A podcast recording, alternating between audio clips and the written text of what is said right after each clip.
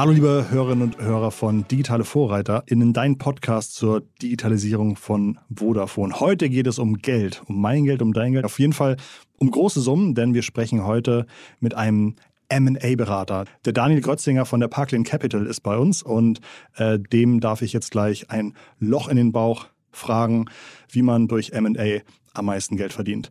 Äh, vorher wollte ich euch gerne auf die Folge, auf die Freitagsfolge, wir, ihr, ihr, wisst ja, momentan veröffentlichen wir zweimal die Woche eine Folge, einmal montags mit mir und am Freitag eine Folge, die wir aufnehmen auf der Vodafone Elevation Business Lounge. Äh, diese Folge kommt jetzt aus Berlin.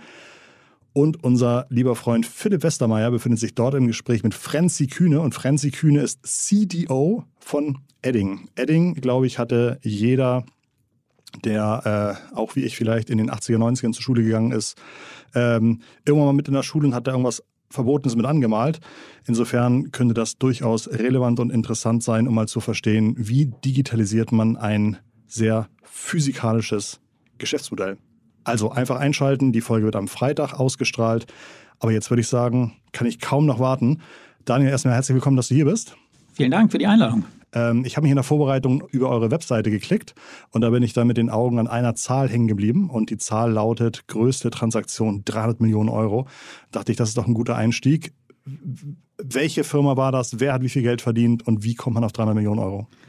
Es haben auf jeden Fall die Gründer sehr viel Geld verdient. Ähm, war eine sehr, sehr spannende Transaktion, aber wie es äh, sehr häufig in unserer Branche ist, dürfen wir über Details nicht reden ähm, und äh, zu den einzelnen Transaktionen sehr selten die Bewertungen nennen und wer dahinter gesteckt hat. Ähm, was ich aber sagen kann, ist, dass ich äh, ein bisschen hoffe, dass wir das in nächster Zeit schlagen können. Wir haben aktuell eine sehr spannende Transaktion mit einem Unternehmen, einem Technologieunternehmen, mit einem zweistelligen Millionen-EBIT und äh, das sollte doch ganz gut möglich sein, da ähm, die äh, größte Transaktion noch ein bisschen zu überbieten.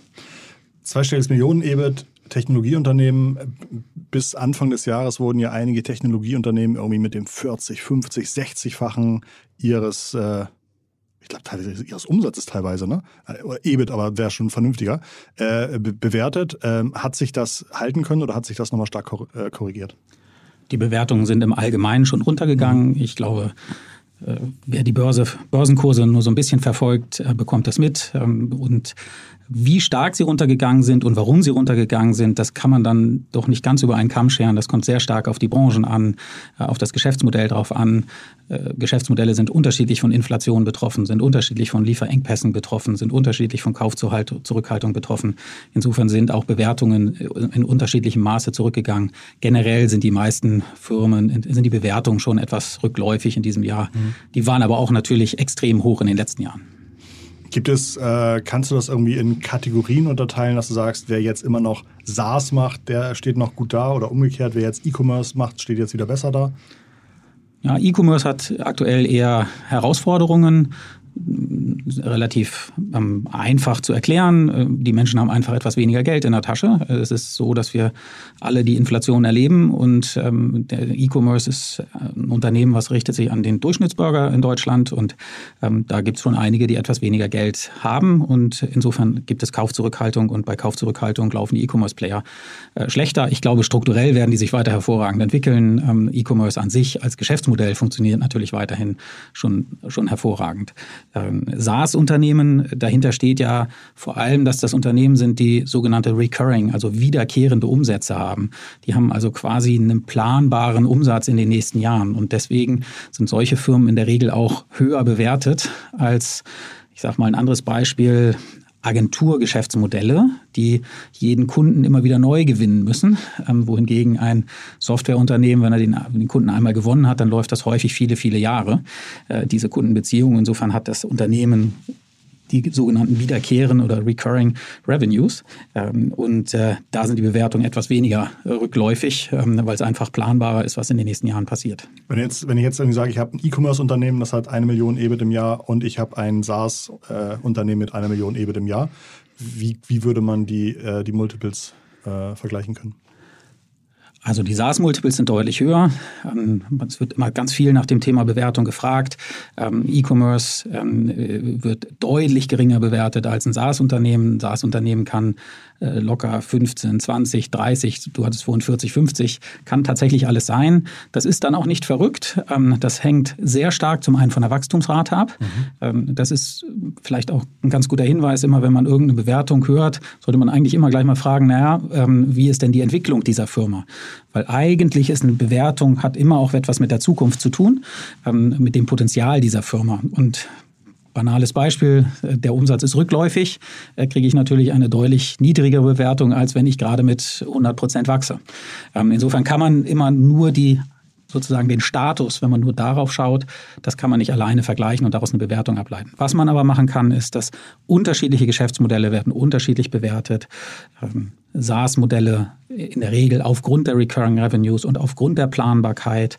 Man kennt seine Churn Rate, man kennt seine Kundenakquisitionskosten, man weiß, was passiert, wenn man oben mehr Geld ins Marketing steckt, wie sich die Firma entwickeln wird. Ähm, oder mit höherer Sicherheit weiß man das ähm, beim Projektgeschäften ähm, sind die Bewertungen dann vielleicht nur acht bis zwölf Mal EBIT, ähm, wohingegen eben SaaS auch höhere zweistellige äh, EBIT-Multiples erzielen kann. Jetzt habe ich dich am Anfang zu deiner größten Transaktion befragt und du hast dich mit dieser albernen Ausrede Vertraulichkeit irgendwie rausgeredet.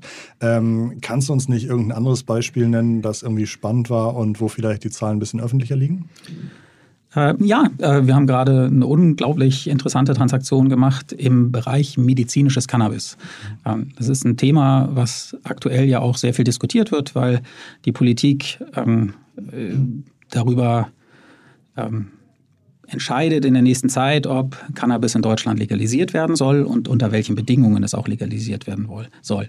In diesem Fall haben wir eine Firma vertreten, die ähm, nennt sich 420 Pharma, war auch äh, schon mal in dem Podcast von dem Philipp Westermeier zu Gast, einer der Gründer, der Thomas Schatton. Ähm, das sind allerdings vier Gründer gewesen und zusammen haben die ein ganz, ganz tolles Unternehmen aufgebaut, was medizinisches Cannabis anbietet, was heute ja schon legal ist. Ähm, und da gab es sehr große... Zur Erklärung, medizinisches Cannabis ist aber das gleiche, was ich Freitagabends in meine Zigarette eindrehe, oder? Das ist das Gleiche, ähm, mit dem großen Unterschied, dass es sehr, sehr ähm, strikte Restri oder Vorgaben ja. gibt, was Qualität betrifft okay. und ähnliches. Also äh, es ist ein medizinisches Produkt und es ist ein Betäubungsmittel. Und aus mhm. beiden Bereichen gibt es sehr viel Regulatorik. Und das ist auch so ein bisschen die Kunst bei dem Unternehmen oder bei allen Unternehmen in dem Segment. Diese Regulatorik muss ich beherrschen, weil mir sonst meine Lizenzen sofort abhanden kommen. Ähm, in dem Fall ähm, haben die sich ganz, ganz toll entwickelt. Und wir hatten sehr großes Interesse international an dieser Firma und gekauft hat es am Ende Ende eine Firma aus ähm, den USA, eine börsennotierte Gesellschaft, der Marktführer äh, Curaleaf, ähm, die sich quasi ein, ein deutsches Team eingekauft haben und wie sich es jetzt gerade aktuell entwickelt, werden die sich auch um das gesamte Europageschäft kümmern. Was ist ein gutes Ergebnis? Ein gutes Ergebnis ist ja nicht immer alleine der höchstmögliche Preis, mhm. sondern ein gutes Ergebnis ist insbesondere, wenn man Gründer vertritt, dass man ein Ergebnis erzielt, was den Wünschen der Gründer entspricht. In diesem Fall ging es ihnen darum, eigentlich drei Dinge zu erreichen. Erstens wollten sie jetzt schon mal einen ganz guten Preis erzielen für einen Teil der Anteile, die sie verkaufen. Zum Zweiten wollten sie einen Partner bekommen, mit dem sie für die Zukunft gut aufgestellt sind, weil das wird sehr kapitalintensiv sein, wenn äh, Cannabis legalisiert wird und man möchte dort Shops eröffnen oder andere Dinge tun, dann braucht man einfach dafür viel Geld. Also braucht, wir brauchten Geld. Ähm, und das Dritte, ähm, und das geht mit dem Zweiten einher, Sie wollen weitermachen in verantwortungsvoller äh, Position. Und diese drei Ziele konnten wir erreichen. Dort wurde ein Unternehmen ähm, für die Bewertung lag bei knapp 40 Millionen Euro ähm, und dafür wurde etwas über die Hälfte der Anteile verkauft. Ähm, das ist öffentlich, weil Curaleaf börsennotiert ist und diese Zahlen ähm, entsprechend auch veröffentlichen muss. Ähm, das Spannende an der Transaktion ist, dass darüber hinaus ein eine große, eine große Finanzierung für die Zukunft zur Verfügung gestellt wurde und schon heute geregelt wurde, zu welchen Konditionen in der Zukunft, und dort wird es ein Umsatzmultiple sein, die verbleibenden 45 Prozent, die die Gründer noch halten, später verkauft werden. Unheimlich interessant, ganz tolle Branche, sehr dynamisch, ähm, international, hat großen Spaß gemacht. Wenn ihr so eine Transaktion begleitet, wie lange seid ihr denn da drin? Wie lange dauert es? Ich habe jetzt auf eurer Webseite irgendwie gesehen, Updates aus August, aus Juli. Also es sah so aus, als ob ihr fast jeden Monat irgendwelche Transaktionen habt. Ähm, Dauert das ein halbes Jahr, ein paar Monate länger? Ein halbes Jahr ist schon mal ein ganz guter, ähm, guter Aufsatzpunkt. Ich würde mal sagen, ähm, die meisten wollen immer hören, wenn wir uns um ein Projekt bewerben, das ist in drei Monaten fertig. Das ist es äußerst selten. Ähm, es ist typischerweise dauert es sechs Monate, es kann auch mal neun Monate dauern. In dem Cannabis-Fall hat es sogar anderthalb Jahre gedauert. Ähm, nicht, weil es so lange gedauert hat, sondern weil wir gemeinsam entschieden haben, der richtige Zeitpunkt ist noch mhm. nicht gekommen. Es ging einmal vor, vor zwei Jahren irgendwie alles sehr, sehr stark hoch oder vor drei Jahren und dann gab es eine starke Korrektur, wo irgendwie 70, 80 Prozent teilweise an Wert wieder zurückgesetzt wurde. Richtig. Und in diesem ganz spezifischen Fall hat sich auch das Unternehmen äh, mhm. im Jahre 21 hervorragend entwickelt ähm, und ähm, war bereits profitabel und hatten, die waren wahnsinnig kapitalintensiv, was außergewöhnlich ist für die Branche. Ähm, und das wollten wir gerne auch dem Käufer noch zeigen. Und ähm, insofern war es quasi die ersten sechs, neun Monate eher so etwas wie Strategieberatung. Du hast gesagt, die waren sehr kapitalintensiv, du meinst wahrscheinlich kapitaleffektiv, ne? Äh, effektiv, mhm, Entschuldigung. Okay, gut, gut. vielen Dank für den Hinweis. Äh, die waren sehr kapitaleffektiv mhm. und ähm, insofern war es einfach sinnvoll, ähm, äh, nicht zu früh mit den Käufern äh, auf die Käufer zuzugehen und deswegen hat es dort etwas länger gedauert.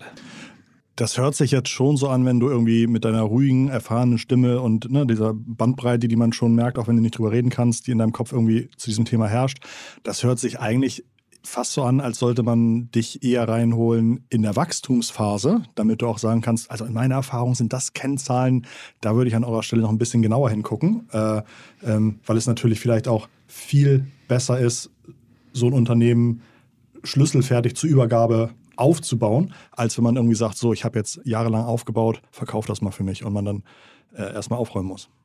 Richtig extrem aufräumen muss man selten. Äh, die Gründer, wir beraten in der Regel Wachstumsunternehmen. Also äh, wir als Parklink Capital sind nicht auf Restrukturierungsfälle spezialisiert. Da gibt es auch hervorragende Kollegen, die so etwas machen. Das machen wir nicht. Ähm, insofern sind wir generell schon für Unternehmen tätig, die sich sehr gut entwickeln und sehr gut entwickelt haben. Trotzdem äh, gebe ich dir recht, es ist sicherlich empfehlenswert und hilfreich, schon mal frühzeitig ein Gespräch zu führen und einen solchen Prozess ohne allzu großen Zeitdruck anzugehen. Ähm, das lässt sich aber auf der anderen Seite auch nicht immer äh, so planen. Ähm, manchmal gibt es aus, auf, aus anderer Richtung einfach die Notwendigkeit, auch den Prozess zügig zu machen. Und das machen wir natürlich auch sehr gerne und das machen wir auch sehr häufig. Ähm, äh, ein bisschen Vorbereitungszeit ähm, mhm. schadet aber nicht, ähm, um ein noch besseres Ergebnis zu erzielen. Wann seid ihr in den Start gegangen? Mit Parklane Capital. Mhm. Ja, Parklane ist jetzt fast 20 Jahre alt. Mhm. Ähm, wir es wurde gegründet von meinem Kollegen, dem Björn Söder, mit dem ich vorher zwei Unternehmen gemeinsam gegründet habe. Das war so Online-Ticketing und eine Performance-Marketing-Agentur. So in der ersten Welle der Internetgründungen ähm, waren wir da gemeinsam dabei. Das Online-Ticketing gibt es auch irgendwie immer noch, ne? Ja, wir haben das Unternehmen verkauft an CTS Eventim. Mhm. Das unser Unternehmen damals hieß Getco. Wir waren da sehr schnell Marktführer in Deutschland für den Bereich quasi Verkauf an den Endkunden, vereinfacht gesagt wie eine Vorverkaufsstelle im Internet. Das konnte Eventim damals nicht ähm, und äh, war aber in anderen Bereichen äh, größer und äh, stärker als wir. Es war eine sehr gute äh, Kombination, da sind wir übernommen worden. Ähm, und ich bin dann noch ein paar Jahre dort geblieben, habe dann das Ticketing für die WM 2006 noch gemacht und war dann noch weitere zehn Jahre eher auf der Gründerseite. Äh, also Parklane gibt es jetzt fast 20 Jahre. Ich bin seit fast zehn Jahren dabei ähm, und äh, mache es seitdem mit dem, mit dem Björn zusammen.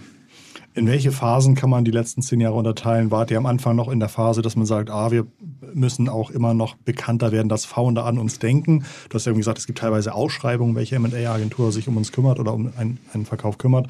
Oder äh, Netzwerkaufbau, sich mit Käufer, Investoren irgendwie äh, da irgendwie auf dem Radar auftauchen. Was gab es diese unterschiedlichen Phasen oder ist es im Grunde äh, Tagesgeschäft since day one? Ja, also das hat die ersten zehn Jahre ähm, kann, lag das vor allem an Björn und mhm. seinem Kollegen dem Sven, ähm, der auch heute der dritte Partner im Bunde ist, die das hervorragend gemacht haben. Gleich die erste Transaktion war ein Verkauf an eBay. Äh, das war natürlich ein super Startpunkt, ähm, den, den die beiden da äh, hatten. Ähm, dann gab es eine große Transaktion mit General Atlantic. Ähm, das ist ein sehr, sehr renommierter, sehr, sehr großer Private Equity sehr, sehr großes Private Equity Haus. Das haben die hervorragend gemacht und diese Erfahrung dann genutzt, um sich langsam über Zeit weiterzuentwickeln. Du hast schon recht. Ähm, man entwickelt sich ähm, und äh, heute sind die Transaktionen, die wir begleiten, so zwischen 20, ähm, 25 Millionen Euro bis besagte 250 Millionen Euro, die größte war 300. Die meisten, die wir machen, liegen so zwischen 25 und 150 Millionen Euro. Ähm, das war in der Vergangenheit auch mal etwas niedriger ähm, und wir haben uns über Zeit so ein bisschen nach oben entwickelt. Ähm, viel, äh, in diesem Segment fühlen wir uns jetzt aber unglaublich wohl, weil wir da sehr viel mit Gründern arbeiten, sehr viel mit äh, Unternehmen arbeiten, die entweder gebootstrapped sind oder schon mal Equity Investments, also VC-Geld oder Business Angel Geld aufgenommen haben. Und ähm, in dem Segment kommt uns unsere Erfahrung, die wir selber als Gründer hatten, ähm, sehr äh, zu Hilfe. Und äh, in dem Segment fühlen wir uns wohl. Es gibt aber auch andere hervorragende Kollegen, die dann ähm, die Unicorns dieser Welt begleiten. Ähm, das ist natürlich auch bestimmt spannend. Ähm, das ist aber nicht ganz das, nicht ganz das Segment, wo Parklane heute unterwegs ist. M&A passiert ja wirklich auch irgendwie täglich in Deutschland. Also große Unternehmen, die irgendwie auch äh, irgendwelche anderen Unternehmen einkaufen. Äh, ich glaube, wir hatten vorhin auch gesprochen über eine äh, über Volkswagen, die dann auch einfach mal große Agenturen kaufen, weil sie dieses Know-how gerne in der Firma haben möchten. Ähm, ihr seid jetzt auf das Founders-Thema spezialisiert gibt es so eine Art Marktgröße? Kann man irgendwie sagen, im Durchschnitt ist da das jährliche Volumen im MA-Markt in Deutschland irgendwie äh, 10 Milliarden, 20 Milliarden, 30 Milliarden? Das ist äh, gigantisch groß, das, mhm. weil das Feld von MA kann man auch gar nicht so ganz genau abstecken. Letztendlich gehört zum MA-Bereich natürlich auch die Arztpraxis, die verkauft wird oder, ähm, oder der, das Handwerksunternehmen. Ähm, das, insofern ist es gigantisch, das ist sehr schwer zu sagen. Also wir sind heute eine Boutique ähm, mit zehn Leuten. Wir würden gerne auf 15 oder 20 wachsen in nächster Zeit ähm, und äh, entwickeln uns da hervorragend. Da ist der Markt so groß, dass äh, äh, wir noch glücklicherweise noch nie die Situation hatten, dass wir nicht genug zu tun hatten. Ähm, was macht eine gute MA-Beratung aus? ohne dass du jetzt einfach die Top-Bullet Points von eurer Webseite ja. aus dem Kopf vor, vor, vorliest. Ja, ich versuche das mal ein bisschen zu beschreiben. Das, der Prozess ist erstens, der ist relativ komplex, mhm. weil man doch sehr viele Dinge in so einem Prozess machen muss. Also man braucht, es geht los mit einem mit einer guten Businessplanung, mit einem guten Aufbereiten der gesamten also was wir eigentlich verkaufen bei Wachstumsunternehmen ist das Potenzial der Firma. Mhm. Und wir wollen, wir sind sozusagen, wir erzählen die Geschichte, wie groß es werden kann, wo es hingehen kann. Und mit dem sprechen wir dann die Käufer an. Also diese Vorbereitung, Businessplanung, das nennt man dann Information Memorandum, Infomemo, Factbook, gibt unterschiedliche Bezeichnungen. Also es ist wie so eine Art, kann man sich vielleicht wie so eine Art Verkaufsprospekt äh, vorstellen, das zu erstellen. Dann die Ansprache der, der Käufer, da gibt es unterschiedlichste Käufergruppen. Ähm, vorgelagert ist eigentlich noch mit den Verkäufern überhaupt zu definieren, was denn die Ziel, was die Zielvorstellung ist. Ähm, ich sagte vorhin, es ist nicht nur der Preis, das sind ja auch ganz andere Dinge noch, die da mitspielen. Dann später die, sogenannte Due Diligence, dann die Vertragsverhandlungen, die sehr komplex sind. Das sind ähm, ist etwas die Verträge sind häufig ähm, mehrere hundert Seiten inklusive der Anhänge groß. Ähm, das oder lang. Das äh, sind komplizierte Dinge, die dort geregelt werden müssen von Garantien und äh, die, die, die, die die Verkäufer abgeben müssen von ähm, Hunderten von Details, die dort geklärt werden müssen. Also es ist erstmal ein sehr komplexes, ähm, sehr komplexer Prozess. Das heißt, man braucht die Erfahrung, man braucht das Fachwissen. Ähm, das, und dann ist es, und das darf man bei M&A nicht vergessen, das ist immer ein extrem wichtiger Prozess. Ähm, der, mein, ein Gründer kann so ein Unternehmen nur einmal verkaufen. Wenn er sich eine Beratung holt, um eine neue Webseite zu machen oder um ein Kostensenkungsprogramm zu machen oder eine neue Strategie zu entwickeln, dann ist es auch sehr teuer, es kann aber korrigiert werden, wenn man mit dem Ergebnis nicht zufrieden ist. Das ist ärgerlich, das kostet viel Zeit und viel Geld, aber es ist möglich, es zu korrigieren. Wenn ich etwas verkauft habe, ist es verkauft, das kann ich nicht zurückdrehen. Ähm, insofern ähm, ist das einmal ein sehr, sehr wichtiger Prozess. So, zurückkommt auf deine Frage. Ähm, ich würde sagen, eine gute M&A-Beratung hat die spezifische Erfahrung in der jeweiligen Industrie, hat dieses Fachwissen aus, den, aus der gesamten Kette, die wir dort begleiten. Meine Kinder haben manchmal den Eindruck, dass mein Job sehr langweilig sei, weil ich dann so vor dem Rechner sitze und äh, ja in ihrem Empfinden wenig mit Menschen zu tun habe. Ich würde das genau anders sehen.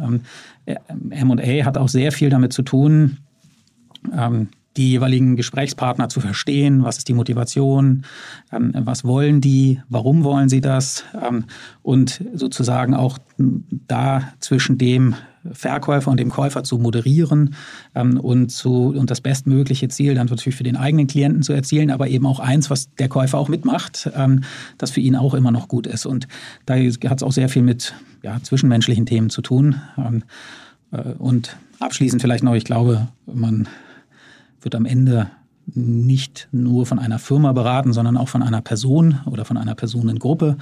Und ich glaube, da muss einfach auch die Chemie dann stimmen zwischen dem Klienten und dem Berater. Sonst, äh, man arbeitet schon sehr intensiv, relativ lange zusammen und äh, das sollte einfach auch, auch gut passen. Wahrscheinlich wäre es für dich nicht so spannend, nur eine feste Rechnung am Ende zu stellen, sondern wahrscheinlich auch eine Erfolgsbeteiligung zu haben. Äh, und umgekehrt aber auch wichtig, nicht nur eine Erfolgsbeteiligung zu haben, weil die Arbeit ja eh passiert, auch wenn am Ende vielleicht der Gründer entscheidet, ich möchte doch nicht verkaufen. Oder wie ist das strukturiert? Wie verdient Ja, ihr? es ist tatsächlich so, wir kriegen erfolgsabhängig bezahlt. Also wir sitzen mit dem Gründer wirklich in einem Boot.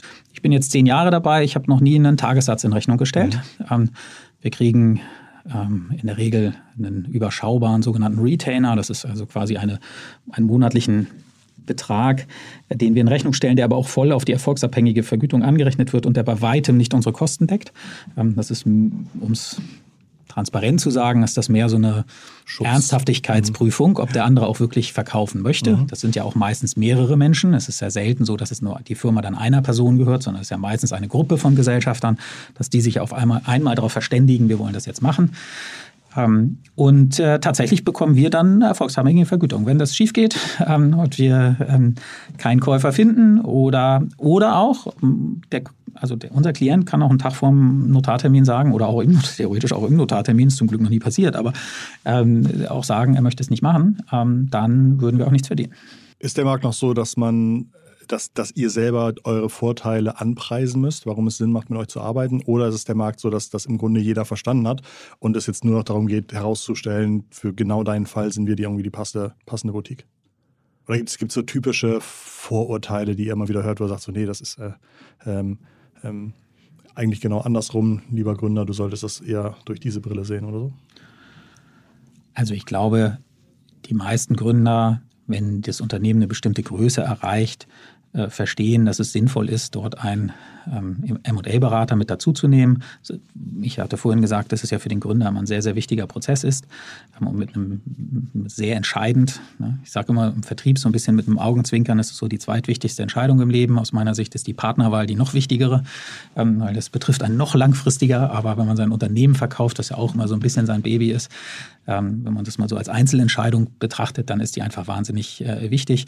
Wir müssen trotzdem immer wieder überzeugen. Also wir, ähm, unser Netzwerk ist sehr gut. Ähm, in der Branche haben wir einen guten Bekanntheitsgrad, sodass wir mit vielen reden ähm, und die Gelegenheit bekommen, viele super spannende Gründer kennenzulernen. Wenn sie sich dann konkret für einen Verkauf entscheiden, dann wollen sie von uns schon wissen, wie wir es denn machen würden. Ähm, und dann gibt es schon nochmal die Situation, dass man konkret das Projekt durchspricht und er sich dann erst entscheidet. Also wir haben schon Vertriebsarbeit zu tun.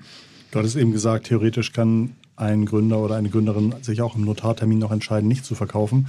Was waren besonders grausame Situationen der letzten zehn Jahre, die dir jetzt sofort in den Kopf kommen? Also graus grausam äh, war auf jeden Fall Corona, mhm. ähm, weil, äh, weil Corona natürlich ähm, für alle Branchen in dem Moment eine, extremste Veränderung war, mit der keiner gerechnet hat. Ähm, und äh, tatsächlich ist es so, dass bei uns drei Transaktionen in dem Moment geplatzt sind, die so weit waren, dass der Notartermin schon feststand. Ähm, äußerst ärgerlich. Welchem, aus welchen Branchen kamen die, kann man das sagen?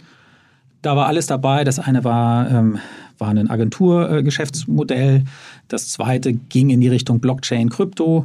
Ähm, und ähm, das dritte war auch mehr so ähm, Agency, ging so in die Agency-Richtung.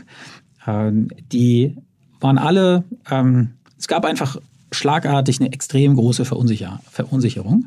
Ähm, und das war natürlich für alle ärgerlich. Das ist für uns ärgerlich. Fairerweise muss man natürlich immer sagen, für die Verkäufer ist es noch viel ärgerlicher, weil wir kriegen eine erfolgsabhängige Vergütung, aber das ist natürlich nur ein kleiner Teil zu dem, was die Verkäufer bekommen. Ähm, glücklicherweise hat sich das so schnell erholt, dass wir ähm, von den drei Transaktionen dann eine mit so neun Monaten Zeitverzug dann ähm, wieder gemacht haben. Die zweite hat tatsächlich eher Glück gehabt durch die Entwicklung, weil es hat sich dann das Geschäft so gut entwickelt, dass, ähm, dass äh, da bestimmt irgendwann eine Transaktion kommt, aber das kann noch ein paar Jahre dauern. Ich glaube aber, wir haben eine so gute Beziehung, dass wir das dann auch wieder begleiten werden. Ähm, die dritte wird wahrscheinlich in der Form nicht wiederkommen. Ähm, mhm. So, aber das Außergewöhnliche war eben, dass es dort alle Branchen schlagartig auf einmal betroffen hat. Insofern fällt einem das natürlich als allererstes an ein. Ähm, wie wir alle jetzt aus dem Rückblick wissen, hat sich das aber sehr schnell erholt. Ich habe, glaube ich, im März diesen Jahres gelesen, dass ihr auch mitgeholfen habt bei dem Verkauf ähm, einer befreundeten Agentur, die Fink 3 hier aus Hamburg, von, mhm. mit den professionellen und menschlichen Vorbildern Jan, Björn äh, und Tim. Und ähm, wie, wie läuft das ab? Ich glaube, da war, wurde das jetzt zusammengelegt mit einer amerikanischen Agentur. Ähm, das ist richtig. Ähm, also die Transaktion äh, durften wir begleiten und haben da, glaube ich, ein sehr, sehr gutes Ergebnis erzielt. Ähm, den äh, dreien war sehr wichtig, ähm, dass sie den richtigen Partner finden. Und das ging ihnen nicht darum, das Unternehmen zu verkaufen und dann den Kaufpreis zu haben und was ganz anderes zu machen, sondern sie wollten einen Partner finden, mit dem sie ihre eigene Firma weiterentwickeln können. Die Fink 3 macht B2B-Marketing kann man B2B-Marketing und ganz viel Amazon äh, Advertising, ja. Amazon Advertising ja. und ähm, die haben eine ganz tolle ähm, Agentur, fast eine kleine Agenturgruppe mhm. aufgebaut, äh, mit unterschiedlichen Spezifikationen, vor allem mit einem ganz, mit einer ganz tollen Fachwissen in diesen Bereichen, ähm, einem tollen Team, einer tollen Kultur. Wir haben verkauft, oder die, die drei haben verkauft an eine, ähm, ich sag mal im weitesten Sinne ähnliche Agentur aus den USA und werden die aber Dahinter steht ein großer PE. PE steht für Private Equity, also ein sehr, sehr großer Investor. Ähm, und die verfolgen eine sogenannte Buy-and-Build-Strategie. Das heißt, die haben ein Investment getätigt und kaufen weitere Firmen dazu. Und das Fink 3, und das ist ein bisschen das Besondere gewesen in zweierlei Hinsicht, ähm, fast die erste, ich glaube, die zweite Transaktion gewesen von denen, die noch der zweite Zukauf, ähm, also sehr früh dabei gewesen. Und zum anderen sie sind der europäische Hub geworden. Das heißt, sie haben weiterhin die volle unternehmerische ähm, Freiheit, das Unternehmen zu entwickeln und sind weiterhin sehr, sehr happy in ihrer, äh, mit, mit ihrem Job, ganz banal, also was sie so Tag aus, Tag ein machen. Ähm, und äh, sie haben gerade ein neues Büro gezogen, hat eine tolle Eröffnungsfeier, das war, also, hat, entwickelt sich hervorragend. Tolle Dachterrasse. tolle, ja, du warst ja auch da, ja. genau. Tolle Dachterrasse. Ähm, und äh, gleichzeitig sind sie Teil einer größeren Gruppe geworden. Das heißt, sie haben sozusagen ein bisschen Geld ähm, bekommen, aber sind auch noch ähm, extrem relevant. Ähm, ich glaube, der Jan hat es selber mal gesagt, so ungefähr die Hälfte ähm, sind, sie auch noch, ähm, sind sie auch noch insgesamt mit dabei und wollen das auch noch ein paar Jahre begleiten. Und es entwickelt sich auch als Gruppe. Fink 3 entwickelt sich hervorragend, aber auch die gesamte Gruppe mit den USA entwickelt sich hervorragend. Wenn wir jetzt Zuhörende haben, die auf einmal sagen, oh Mann, das ist, äh, das klingt alles schon ganz toll und wie, wie kann ich da in drei Jahren von partizipieren? Siehst du zufällig aktuell eine Nachfrage, eine Nische, ein Thema, wo du sagst, das entwickelt sich gerade hervorragend, da kann ich mir gut vorstellen, in zwei, drei Jahren wird es eine riesen Nachfrage darum geben, äh, wo noch so ein kleines bisschen so ein Vakuum herrscht und man sich als Unternehmen mal überlegen soll, ob man, ob man sich da rein entwickeln könnte? Es ist ja eher, also die Perspektive habe ich ja eher aus meiner Zeit als Gründer, als jetzt aus meiner Zeit als MA-Berater ähm, oder zumindest aus beidem. Ich glaube. Ja, es kann ja sein, dass du das irgendwie auch vielleicht irgendwie Investoren oder sagen, äh, Mensch, äh, Daniel, falls du mal wieder was aus dem HR-Softwarebereich, äh, da suchen wir händeringend. Ja, also die Investoren suchen aktuell sehr stark nach Unternehmen, die, wir hatten das Thema vorhin, sag ich mal, wiederkehrende Umsätze haben, die Recurring Revenues haben. Das hat einfach was mit Planbarkeit zu tun. Da gibt es sehr attraktive Bewertungen, ähm, auch jetzt noch gute Bewertungen, auch wenn sie auch da ein bisschen zurückgegangen sind, aber im, im Kern ähm, sehr, sehr, sehr gesund. Da gibt es großes Interesse. Dann gibt es viel so Buy-and-Build-Themen. Auch das hatte ich kurz erläutert. Das gibt es nicht nur im Agenturumfeld, sondern auch in anderen Umfeldern. Ähm, ich sag mal so, dieses ganz neue, diese ganz neuen Themen, da kommen wir etwas später rein. Also mhm. wenn jetzt die, die Gründer, die aus der Uni kommen oder aus ein paar Jahren Berufserfahrung heraus dann etwas gründen. Ich würde aber auch sagen, man muss da gründen, wo, das, wo, die, wo das Herzblut und das Fachwissen liegt und nicht irgendwie am Reißbrett planen, da ist irgendwo eine Nische, da gehe ich jetzt rein. Ähm, das ist, glaube ich, für den, ähm, für den für den jungen Gründer ähm, nicht, das, nicht der richtige Ansatz. Man muss sich schon überlegen, ob der Markt groß genug ist. Also wenn man eine Idee hat, muss man, sollte man schon überlegen, wer ist der Wettbewerb, wer ist das Wettbewerb, wie ist die Marktentwicklung, ähm, wie viel Kapital brauche ich dafür, all diese Themen, die Fragen, die sich jeder Gründer stellt oder stellen sollte. Ähm, aber ich würde es nicht umgekehrt machen. Ich würde nicht am Reißbrett planen, in welchem Segment ich jetzt gründe. Das äh, halte ich äh, für nicht so erfolgsversprechend. Wenn ein Gründer oder eine Gründerin jetzt ähm, verkauft hat, vielleicht auch ein bisschen Geld zur Seite gepackt hat äh, und das auf einmal ein wirklich lebensverändernder Betrag ist, der da auf dem Konto erscheint, gibt es dann deiner Meinung nach auch nochmal eigentlich einen Bedarf, solche Menschen nochmal ein, zwei Jahre zu begleiten, damit sie eben nicht die Hälfte für Online-Poker und die zweite Hälfte äh, für äh, Lambos ausgibt? Oder sind das meistens schon eher vernünftige Leute, die sich schon lange mit dem Thema Ausgaben beschäftigen und nicht von jetzt auf gleich durchdrehen und sagen, äh, jetzt gebe ich nochmal richtig Gas? Also ich, ich, erinnere mich halt, dass bei, bei, bei, ne, bei, bei gerade bei Sportlern, glaube ich, wäre das über eine lange Zeit äh, sinnvoll gewesen. Ich glaube, bei Sportlern ist das extremer, weil die natürlich auch ähm, sehr schnell sehr früh im Leben zu sehr viel Geld kommen und sehr wenig Erfahrung haben und dann auch mit sehr unterschiedlichem Hintergrund dazu kommen. Insofern ist der Effekt, jetzt ist die Karriere irgendwann vorbei und ich habe das ganze Geld.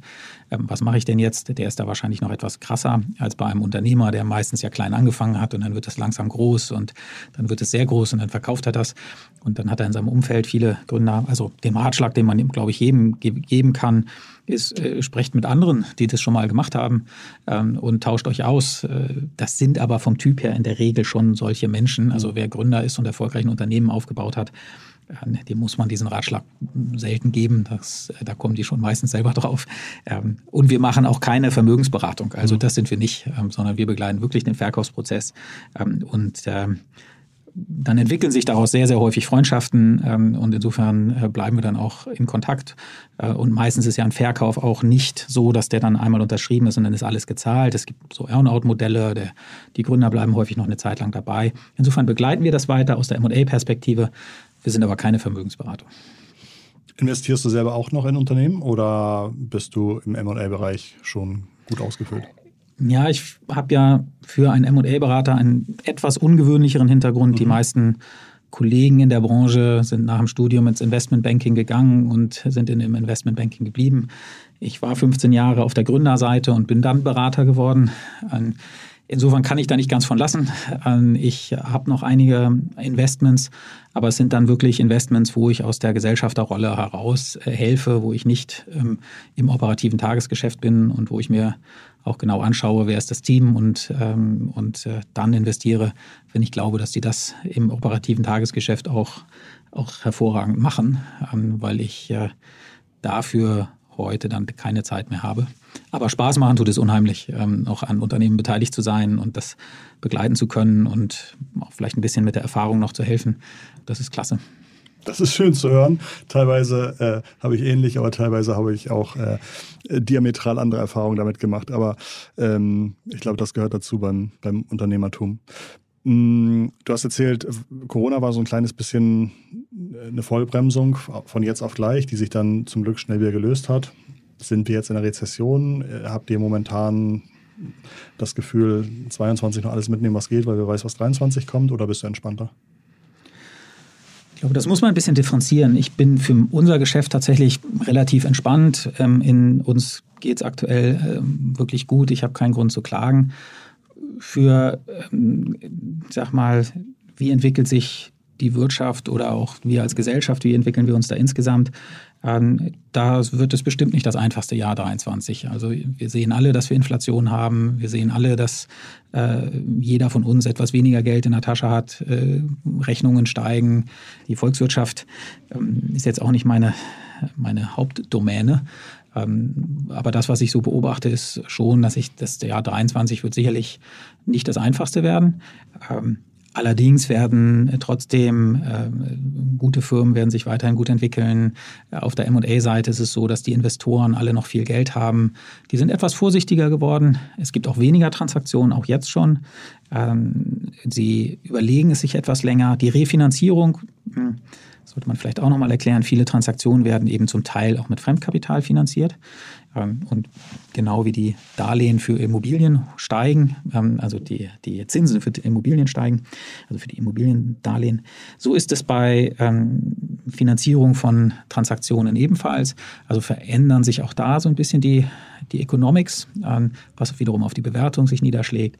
Also wir sehen schon, dass es weniger Transaktionen gibt. Wir sehen, dass es die Bewertung etwas weniger gibt. Auf der anderen Seite ist es so, dass immer noch wahnsinnig viel Geld im Markt ist, was auch nach Anlagemöglichkeiten sucht. Ähm, wenn man eine sich im positiven Sinne solide entwickelnde Firma hat, dann ähm, sehe ich da überhaupt nicht schwarz. Das wird, wird gut bleiben.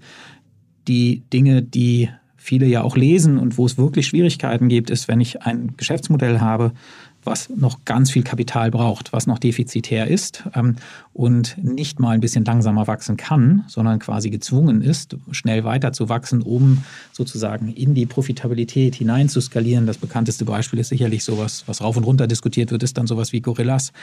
Ähm, für die ist es natürlich unheimlich schwierig ähm, und, äh, und auch wirklich lebensbedrohlich. Die sind ja mit Getir zusammen gemerged. Ähm, Aus du, dem Grund. Ja. Ist da noch was für die Investoren hängen geblieben?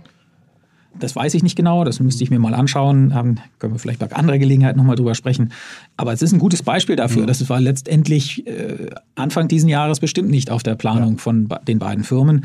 Ähm, das ist aber eben nicht genau der Bereich, in dem wir tätig sind. Ja. Also die Firmen, die sich innerhalb von wenigen ähm, Monaten oder zwei, drei Jahren zu so einem Unicorn entwickeln, unheimlich kapitalintensiv sind, das ähm, ist dann nicht so ganz unser Home-Turf, wo wir, wo wir dann ähm, als Beratung dabei sind.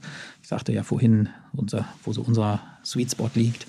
Ähm, ich, das verfolge ich natürlich und kenne da auch sehr viele Leute ähm, und äh, würde schon sagen, dass diese Firmen, die sehr, diesen hohen Kapitalbedarf noch haben, weil sie defizitär sind, ähm, für die wird schon etwas schwieriger. Parkland Capital, momentan stehen noch drauf, größte Transaktion 300 Millionen Euro. Wann, sagst du nochmal, wird sich das vielleicht ändern können? Ja, Im nächsten Jahr. Im nächsten Jahr. Und welches, welche Firma war das nochmal? es war ein Sehr, Versuch wert. Es war ein Versuch wert. Für eine halbe Stunde, eine halbe Stunde weich geredet, hat nicht funktioniert. Der Mann ist Profi. Ähm, Daniel, ganz, ganz lieben Dank für deinen ganzen Input. Ähm, Gäbe es noch eine Frage, die ich eigentlich hätte stellen sollen, wo du sagst, das ist doch nochmal ein, ein tolles Thema für die Zuhörenden? Ich glaube, MA ist so vielfältig. Äh, du hattest es vorhin zwischendurch angesprochen. Also wer selber Gründer ist und wer über das Thema MA nachdenkt, ähm, der sollte auch frühzeitig mal drüber nachdenken äh, und sich, und sich informieren. Das äh, kann bei Leuten wie uns sein, die M&A-Beratung machen. Das können aber auch andere Gründer sein, die die Erfahrung selber schon mal gemacht haben, zu verkaufen, ähm, dass man da ein bisschen vorbereitet ist und, äh, und nicht von jetzt auf gleich was machen muss. Und ansonsten hattest du ja vorher gefragt, wie entwickelt sich das nächste Jahr? Ähm, wer, wer ein gutes, gesundes Unternehmen hat und das gut dadurch steuert, ähm, für den mache ich mir keine großen Sorgen. Aber das sollte man eben auch machen. Ja? Mhm. Okay, das heißt also, wer sich da weiterbilden möchte, einmal Parklane Capital googeln und äh, obwohl Daniel gesagt hat, seiner Firma geht's gut, bitte einmal runterscrollen auf die organischen Anzeigen, da muss er nicht pro Klick einen Euro ausgeben. Ähm, ganz, ganz lieben Dank, dass du hier warst und weiterhin euch ganz viel Erfolg. Vielen Dank für die Einladung. Danke euch fürs Zuhören. Das war hoffentlich für euch auch spannend. Für mich sehr. Ich fand sehr schön, mit welcher Ruhe Daniel durch das Thema geht. Und ich glaube, wenn man so in so einem aufregenden Verkaufsprozess ist, dann ist vielleicht auch gerade dieses Gefühl, ich habe jemanden an meiner Seite, der kennt sich aus, der ist schon mal 23 Mal durch dieses Moor gelaufen, ohne sich nasse Füße zu holen, glaube ich, auch ein unheimlich wichtiger und guter Punkt. Und ich fand es auch bemerkenswert, dass du sagtest, mit vielen oder manchen meiner Kunden entwickelt sich dann auch so eine Freundschaft oder man begleitet sich auch darüber hinaus noch so ein bisschen. Ich glaube, das sind positive Signale, sogenannte Green Flags. Das war's für heute bei uns. Ganz lieben Dank fürs Zuhören. Schaltet Freitag wieder ein für die obig angeteaserte Folge mit dem Philipp und der Frenzy Kühne. Und schaltet nächsten Montag wieder ein für die nächste Folge mit eurem Lieblingsbursi Christoph. Und ich würde sagen, bis dahin ganz liebe digitale Grüße von Daniel und Christoph. Ciao. Ciao.